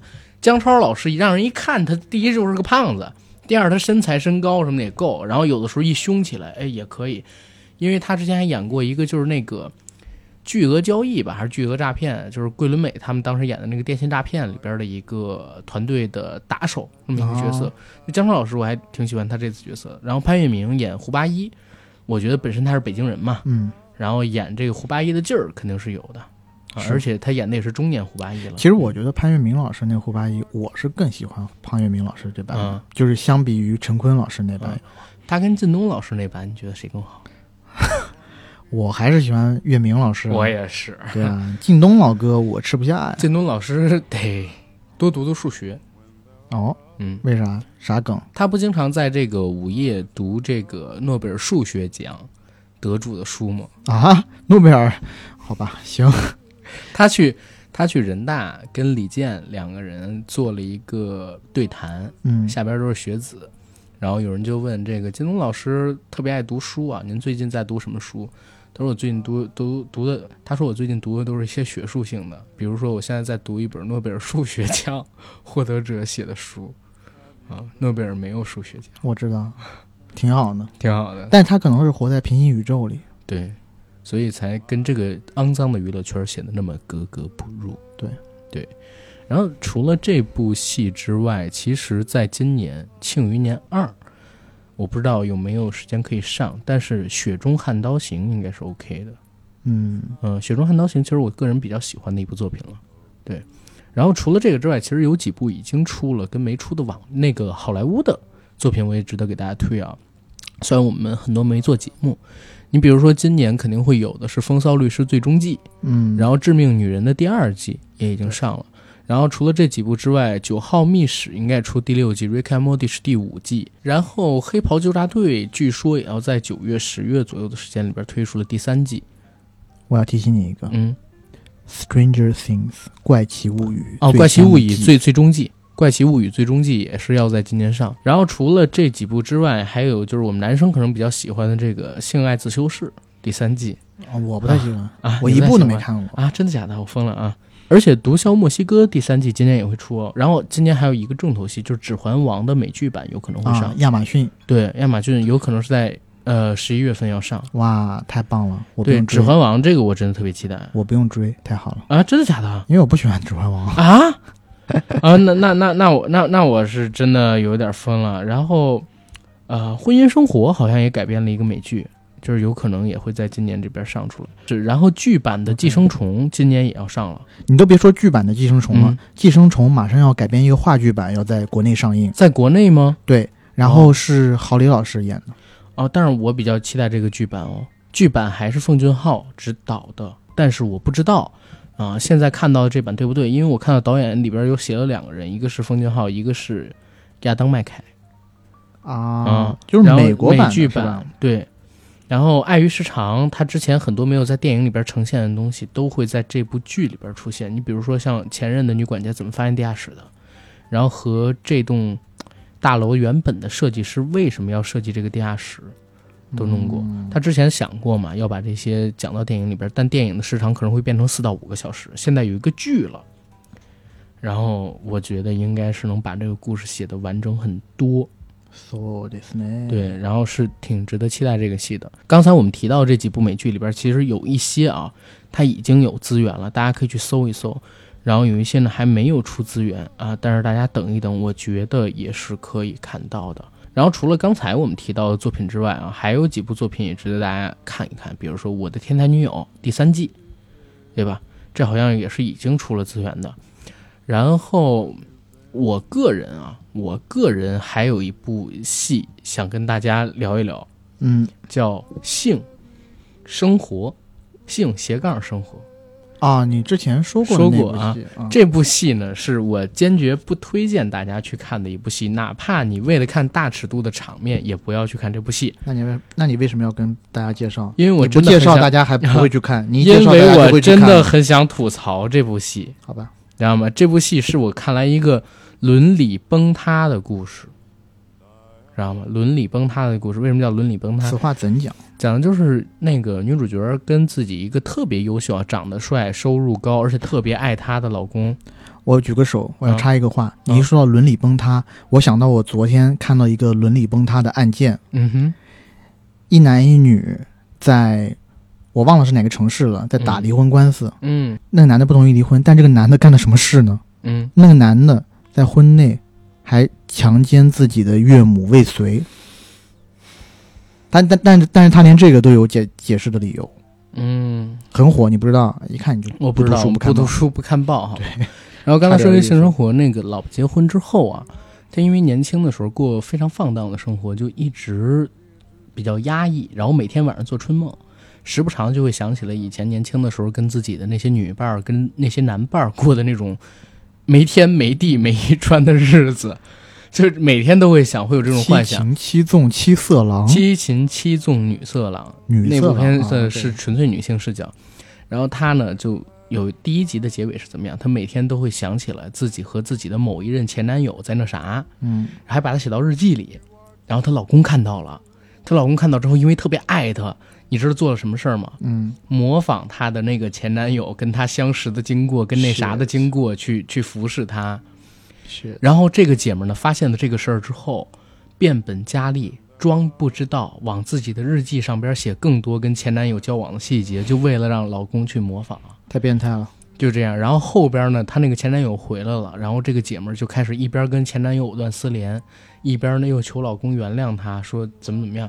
然后她老公就是一个绿帽，就是这个片子伦理特别崩塌，我就不跟大家讲太多剧情了，大家千万不要去看。你你真的有点有够病态，你跟大家讲了一半，然后要让大家不要去看。我相信很多人听了你的但是发言真的很难他就看会去看的。连这个激情戏都很难看，就拍的你知道吗？一点都，就我我对话上啊，就是不好看，不好看。但是，哼，算了，无所谓。然后国内的话，其实有几部戏也值得期待，除了刚才我们提到的那一部，嗯，云南虫谷之外啊，我自己还有几部期待的戏。第一部呢是《破冰行动》的团队拍的一部新的戏，嗯叫《冰与火》，雨是下雨的雨。，OK，啊，这部片子如果我报选角的话，大家可能会觉得，哎，是不是有问题？他的选角是陈晓跟王一博主演，哦，啊王一博现在王一博演警察 OK，啊，然后片花跟片照大家可以看一下，然后它全部都是除了他们两位之外啊，其他的都是《破冰行动》里边的演员们，然后过来做的。你比如说像王劲松，还有我自己挺喜欢的刘奕君老师啊，嗯来做这个保驾护航的工作。导演也是《破冰行动》的导演，叫傅东玉，讲的就是孤胆英雄吴振峰和禁毒警察陈宇兄弟二人打入贩毒集团内部，最终将毒网，最终将毒贩一网打尽的故事。然后这部剧只有二十四集，所以我觉得它应该不是那种注水剧，应该也是王一博转型接的这么一部戏了，正剧。嗯，那王一博还有不少剧在等着呢。他还有一部叫《风起洛阳》，跟啊黄轩，就我演的，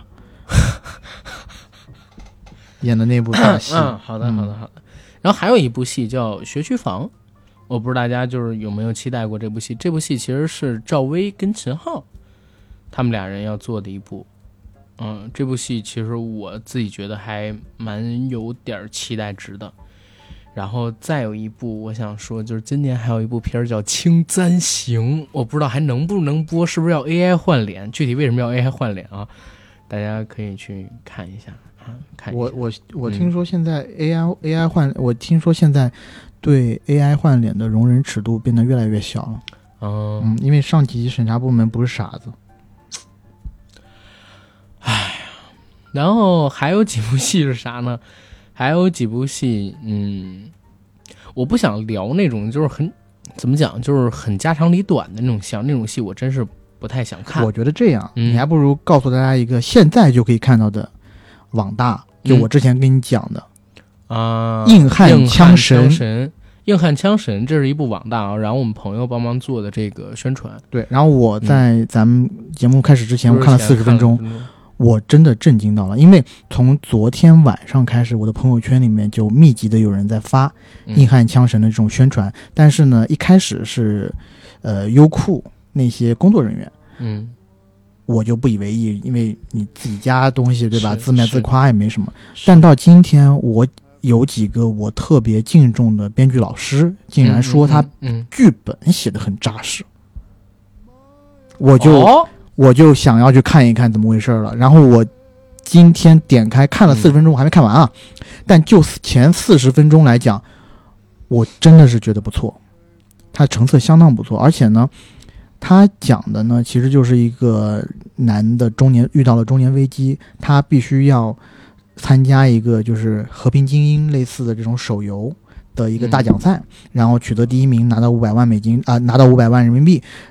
只有他拿到五百万人民币，他才可以。那那只有他拿到这五百万的奖金，他才可以夺回他的儿子的抚养权。嗯嗯啊，是这么一个事儿。然后他自己呢，然后这这个戏呢，他在里面，呃，所有的和平精英里头枪战的段落都是真人实拍的。但是它有的那种，比如说你在玩游戏的过程当中，什么被枪打中了，人是趴在地上，对吧？然后落地成盒，然后呃，你站在那个汽车旁边，你要上汽车的话，其实是它其实没有一个开车的动作，就是一瞬间就跳到汽车上，就这些小的细节。跟游戏做的特别的贴近，嗯，有那些细节，大家如果玩过《和平精英》或者是《吃鸡》这款游戏的，一定会被里面的一些细节所逗笑。而且它的枪战部分拍的真的不差，尤其很多都是第一视角，嗯，镜头，你就像在打游戏一样。我相信对游戏玩对游戏玩家非常有诱惑力。哎，我说小千儿既然做了这个片子的宣传，为什么不找咱俩帮帮忙呢？我靠，有所保留，有所保留，对，没深交，还是没深交。啊，还有一个。嗯，赘婿之吉星高照，网络电影版，我网大网大网大。对，我今年但他不是郭麒麟做主角，是我这不是说之前咱们看了那个新力阅文，然后还有那个那个那个叫什么的我忘记了，企鹅影业，然后他们发的那个二一年的片单嘛，新力阅文和腾讯影业。啊，和腾讯影业，对对对，不好意思。然后这几部戏里边，我觉得大家最早能看到的就是刚才我们说的那部《云南虫谷》，也我自己其实也最期待这一部啊。啊，难道不是硬汉枪神吗？现在就可以看到，那是网大。我说的是那个就是国剧嘛，现在还是电视剧领域。行。然后还有一部自己真的蛮期待的，就是现在还没有定档，只是刚发了预告片的，就是《雪中悍刀行》。我以前真的读过那本书啊，我是很期待的。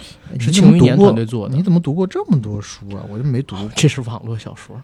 哦，你你没读过网络小说？你你高我 low，没有没有我 low 了，真的没有读过这这这种《雪中悍刀行》很火的。然后这本书也是，而且我在去年啊，不是去年了，前年，当我看了《庆余年》的那个剧之后啊，我对《雪中悍刀行》的改编就有信心了。嗯，第一，他请的也都是各种实力派演员，当然男主角还是张若昀啊。但是呢，他其实是用的。庆余年的拍摄场地跟他的布景，就是庆余年的布景直接可以套用到这里边去的，所以大家觉得庆余年的那些优点，我觉得大部分可以保留到这个《雪中悍刀行》里边去。对，其实这个是一个趋势，因为庆余年也是腾讯做的，对吧？对，所以呃，其实现在很多这种大的古装戏，它一个景做下去，大几千万的做下去以后，它其实之后会有一大批。电影是要同时都用啊，不，呃，它有之后有一大批的这种剧集要用这个景的。对，不光是景，连服装，嗯，都可以用庆余年的。尤其它如果是同一个系列的话，对，像我知道的，我刚刚说的那个《风起洛阳》，嗯，它用的就是那个《长安十二时辰》。对，《长安十二时辰》那个景确实也是他搭的那个长安城嘛，嗯，那个景也是能沿用到好多的。你就包括陈凯歌老师他做的那个唐城影视基地。现在也很火啊，对吧？就是为了拍《妖猫传》做的那个唐城。哎，那个是在哪儿呀？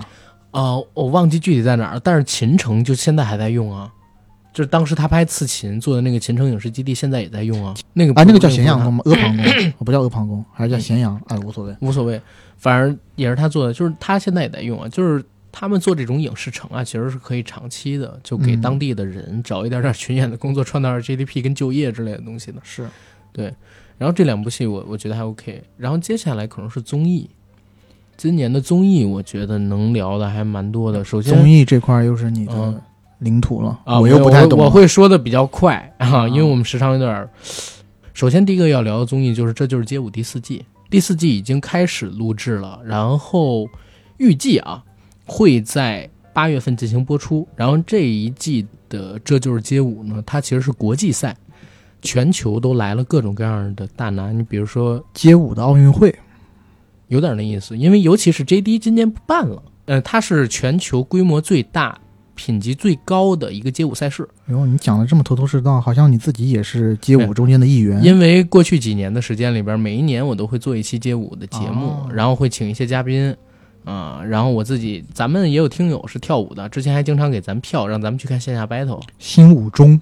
哎我还知道几个厂牌呢，新舞中是那个谁的那个，对对对，就是呃成都那个哥们儿对吧？成都新舞中，哎，北京有哪几个 local 厂牌？三十六房，然后五加五什么的都在。啊，五加五是在北京，对，全国最大最牛逼的。五加五好像很屌的样子，全国最牛逼的，就是那你为什么不去学呀？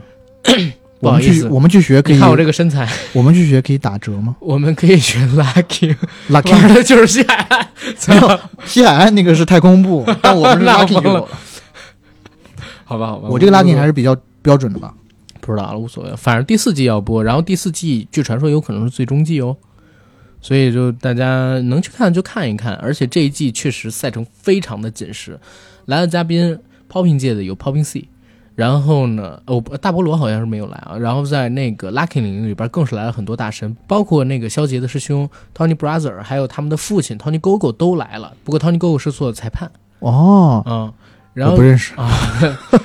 啊，好吧，反反正就是各行各业的大神全都来到了这一块儿，然后前几季的嘉宾全部返场，然后我个人有一个猜测，他们可能会打散，就是不同国籍的人组队，然后让队去批哇，因为到最后的话，你要真是让一个老外拿了这个冠军。不好看，不不太好交代，所以从赛制上边可能就得想想办法。哇，你怎么不去做优酷的综艺总监啊？我操，你前几年啊，为了做节目读了好多 综艺制作的书，你知道吗？我靠，用心了，用心了。谁还敢说我们做节目不用心？对呀，谁谁还敢说咱做节目不用心？最近不还在攻那两本叫什么 那个电影动作设计，还有那个徐晓峰那《盗月星辰》吗？就都读书都看报啊。就是。然后除了这档综艺之外。十月份还有一个综艺，我自己比较喜欢的叫《幸福三重奏》，要拍第四季了。哎，那是干嘛来着？我听啊，好多人说过，那是一个慢综艺。然后之前的话有张国立、邓婕夫妇拍第三季，朗朗跟吉娜夫妇也拍了第三季。然后第二季的时候，你就是对婚姻生活有向往啊？不是，那个剧确实还蛮治愈的。就是一会儿跟我来治愈这招啊！我靠，真不是这个跟你玩治愈这招，是真的蛮治愈的那个节目啊！我我自己会觉得还真是挺不错的，在现在这么一个时间节点有这么一个综艺出来。然后除了这几个，这两个综艺其实可以做到衔接的，因为八月份是播街舞，嗯，然后街舞之后紧接着就是跟这个幸福三重奏，嗯，然后如果没记错的话，爱奇艺的这个。奇葩说第八季已经开始录制了，袁英还去那儿就参加海选了啊？是吗？嗯，选上了吗？那个，而且八师傅也去了。OK 啊，独立鱼的八师傅也去了，然后不知道具体结果怎么样。然后除了这这个综艺，应该这个综艺有可能会在十月份开始播。嗯啊，然后除了这三个大家说都比较期待的综艺之外，还有什么？这就是灌篮。嗯。啊，还这就是灌篮已经是第四季了，然后还有我感觉这就是刚啊，我感觉这就是灌篮这个综艺节目，它热它热度一直没起来过，是不是？没有，只有当年杰伦去的时候，嗯啊，然后还有点热度，之后就是一直微微盈利，当然它成本也不高了，对吧？好吧，啊，当然它成本也都不高了。然后现在的话，在播的这几个综艺里边，其实我觉得牛气满满的哥哥。也还 OK。今年的月下什么时候开始啊？月下开始了吗？今年没月下了，为啥？今年停播一年月下。Why？嗯，不为什么，就是他们官方给的公告说停播一年月下。然后他们今年好像要做一个一年一度喜剧大会，就是米未他们那边要做这么一个节目。这个节目其实也可以期待一下，里边会有一些脱口秀演员，还有一些各行各业的喜剧演员吧，然后去做这个呃去做这个节目。然后《萌探探探案》，大家当然就别看了，那那是一个很烂的综艺了。然后除了这几个，嗯，比较值得期待的综艺之外，其实我我自己觉得有一个叫《黑怕女孩儿》，哦，最近不就在演吗？对，最近就已经在播了。然后我我自己看了两眼，我觉得不太好看，所以大家就别看了。哦，里面有什么大笑，有什么亚米？对，我我自己觉得真的是不太行。而且，然后吴克群是当老师的是吗？还是啊？吴克群当老师的那个嘻哈节目叫什么名字来着？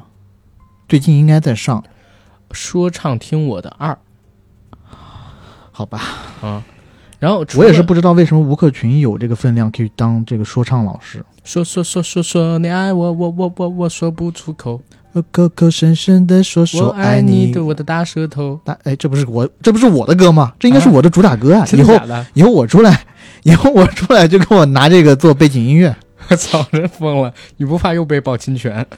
哦，还被报侵权。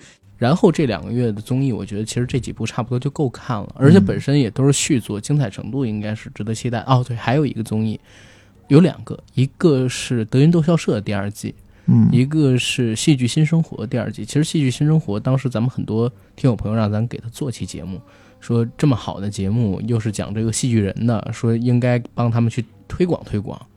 如果第二季还有，然后影院还这么萧条的话，我跟 AD 可能考虑会做的。对，啊，然后我觉得这几个月的综艺肯定是够看了，还是期待电影院能不能再努把力，是吧？疫情能赶快平息下去，然后观影热情再起了一点。哎，这正好有一个片子没提，嗯，EVA 中，哎呦。首先，它前面几部在国内没有上映过吧？没有上。然后我记得我在上海电影节的时候，EVA 的票一票难求，难求。然后我就免费拿了一张 EVA 序章的票。哎，北影节据说也有 EVA，而且是 IMAX 版的。不是，他没应该是没有上影节那么多，没有那么多。我我之前是咋回事？之前不是那个奇爱博士他在那个豆瓣上边就是传出一些片单嘛，嗯嗯。然后当时呢，我就通过各种渠道去查到底有什么片子，据说是有 EVA，但是是哪？但是是三部都上呢，还是上？四部还是上一部两部，我不知道，但肯定有 IMAX 版。当时我还想着，就是哎，从 IMAX 那边整点 IMAX 的票，然后去看。但是没想到北影节就嗯，对，呃，EVA 中的话真不好说。嗯，我可以回头问问 EVA 这个版权是不是有国内公司拿了，因为他要进国内肯定是 P 片进来的嘛。是，但是鬼灭都没上，嗯，然后你现在说 EVA 就有点早，对吧？是，就是，但这个不一定。还是要看，因为 P 片呢和这个分账片不太一样。分账片像好莱坞公司都有好莱坞公司国内的这种公司盯着去做，但 P 片的话就是国产保护月是有 P 片可以上的。我们说的分账大片是上不了的。是，就是 P 片的话都是国内的公司买过来它的版权，然后国内公司跑业务，那就看一些各显神通的事儿了，对吧？有一些公司它的都是这些公司的，对国内公司它的那个呃不不不。批片理论上来讲是要这样的，对啊。但是呢，现在呢，就是很多国外的这种片商呢，他也知道中国的这个潜力大，所以呢，他跟你签是签批片这么走，但是后期有的时候还是有有分账的。嗯，不过这也都是题外话了啊。你通过咱们现在的这个节目已经聊到这个时间点儿，你能发现，哎，下半年其实各种娱乐消遣的方式并不少。电视剧也很多，只是电影比较少；综艺也很多，电影也不少，只是放到这个院线上让大家看到电影比较少。所以怎么办呢？怎么办呢？我觉得啊，要是在电影院里面放那种比赛直播，譬如说你说用 IMAX 看那个大游戏的直播，世界杯决赛什么的，对，类似这种，是不是也很爽？对，如果你说。比你在家里的那种效果爽吧？如果是苏神百米跑那个能在电影院里搞个直播，我也会去看的。嗯，对吧？哦，你说到直播还挺有意思。我不是因为家里没有有线电视嘛，所以当时看这个昨天看那个男子四乘一百米接力的时候，我就在那个微信里面搜直播，然后搜到一个直播呢，是一个女记者。他在苏炳添的家乡和苏炳添的亲人们一起观看直播，但是因为他们这个直播平台没有转播权，所以全程就是看那个女记者的脸，然后女记者全程是拿着这个麦克风啊，他去解说。啊，就是到了第几位？啊，第一位交棒怎么怎么样怎么怎么样，我一看，哎。这是直播吗？他讲完，我说：“哎，这比赛结束了吗？我怎么还没看到比赛画面？”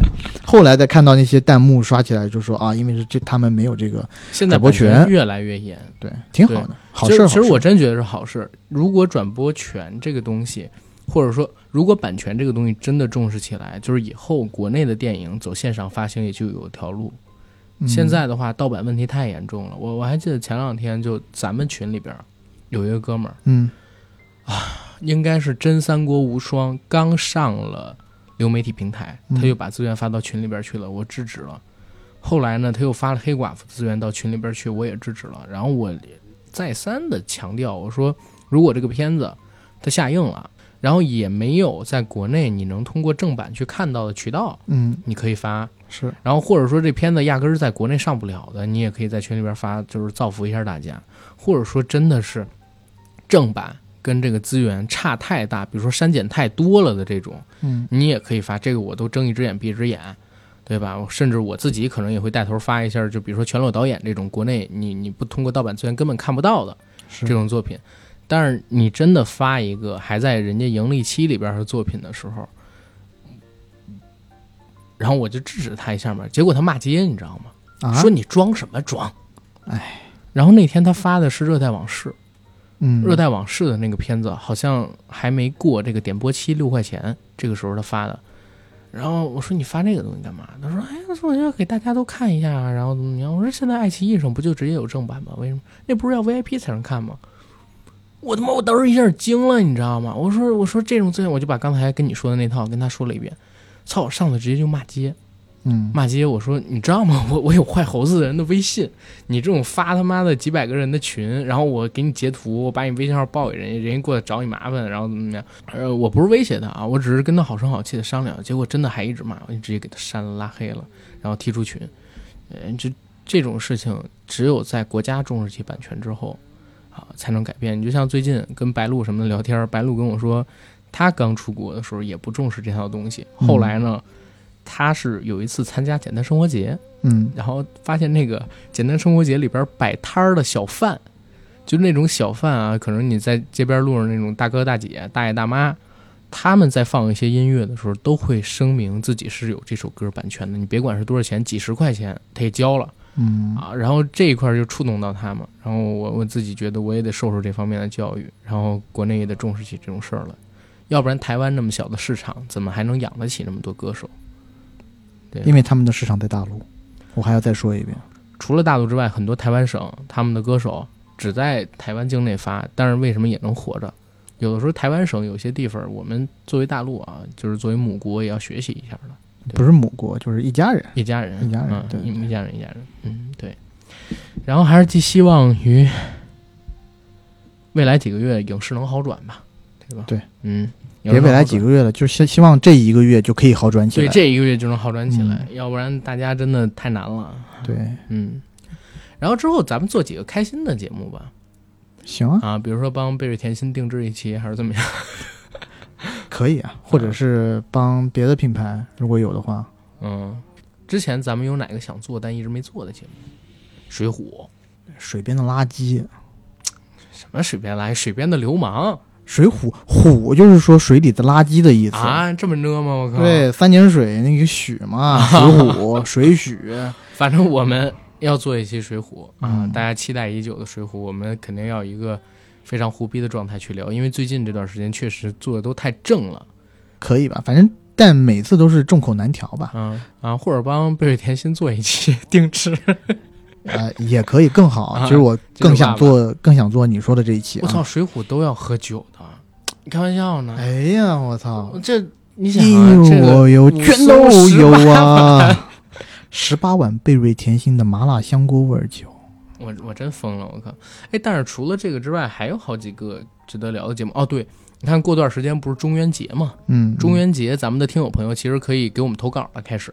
我们中元节今年还是做听友投稿特辑，哎，你们有好的那种诡异的故事，自己身边的，或者说自己知道的，都可以通过给我这个账号发私信的形式给我，也可以就是呃加我们的管理员 J A C K I E L Y G T，然后把这个内容呢以投稿的形式给到我们。然后当然我们现在也建了这个北京群、上海群。呃，岭南群，欢迎大家在这部分的人群加我们，并且备注跟我说一下你要加哪个群。如果你不说的话，就统一给你拉到十二群或者十一群里边去了。然后，在中元节这个节目完了之后，还有水浒，我们刚才给大家预告的，还有没有什么好玩的、有意思的节目呢？嗯，我们好像一直想做一期说电影里的反派的故事啊。对，有一期咱们听友追着咱们让咱付付费节目的。就是让咱们聊咱们接触的嘻哈音乐啊，可以可以，这个那期信手拈来。我跟你说，最近这段时间，我发现 B 站上有一账号特别猛，发了一大堆一加一加一等于什么啊？那个乐那个组合的歌在上边，什么北京欢迎你回来，然后还有还有其他几首，我我觉得有点惊，居然能审过，把这东西给发过去。所以这期节目咱们也可以筹一下，对吧？可以啊，我觉得一定会。挺炸的，哎呦，那可以，但是我觉得有一点欠缺，嗯，就是你讲完这一首歌以后，你不能给人家听几嗓子，就觉得挺。我可以这样，我可以那期节目的开场就是二排长看着敌人的什么屠刀，然后你好来了，行，打住，对吧？你那一连串做不是不是，咱们只听到这个，就是呃，我是你爸爸那个剧里边截出来的那一小段，然后咱们就开始，然后结尾的时候，咱们俩可以唱《北京欢迎你回来，永远欢迎你回来》，咱们不用他们的歌，但是咱们可以说，对吧？咱们可以自己清唱，我觉得应该还没问题。行啊，啊，这个可以，这个跟大家预告一下，争取八月份就把这期给录出来。行啊，甚至这期可以录视频。反正他付费节目，我也我除了某些平台之外，我还会扔到咱们小程序里边去。小程序是可以看视频的啊，对，咱们还可以录一个视频的东西给大家去看，对吧？嗯，然后应该就没什么其他的事儿了。希望未来的日子能好起来，对对吧？大家都走起来，风风火火干起来，电影院又重新的焕发生机。嗯，焕发生机，生机勃勃，赶快到电影院来，嗯，来来干嘛呢？来看好片子，看好电影。对对，嗯，好，然后这期节目可以到这儿了。行，谢谢大家，嗯，谢谢大家，拜拜，嗯。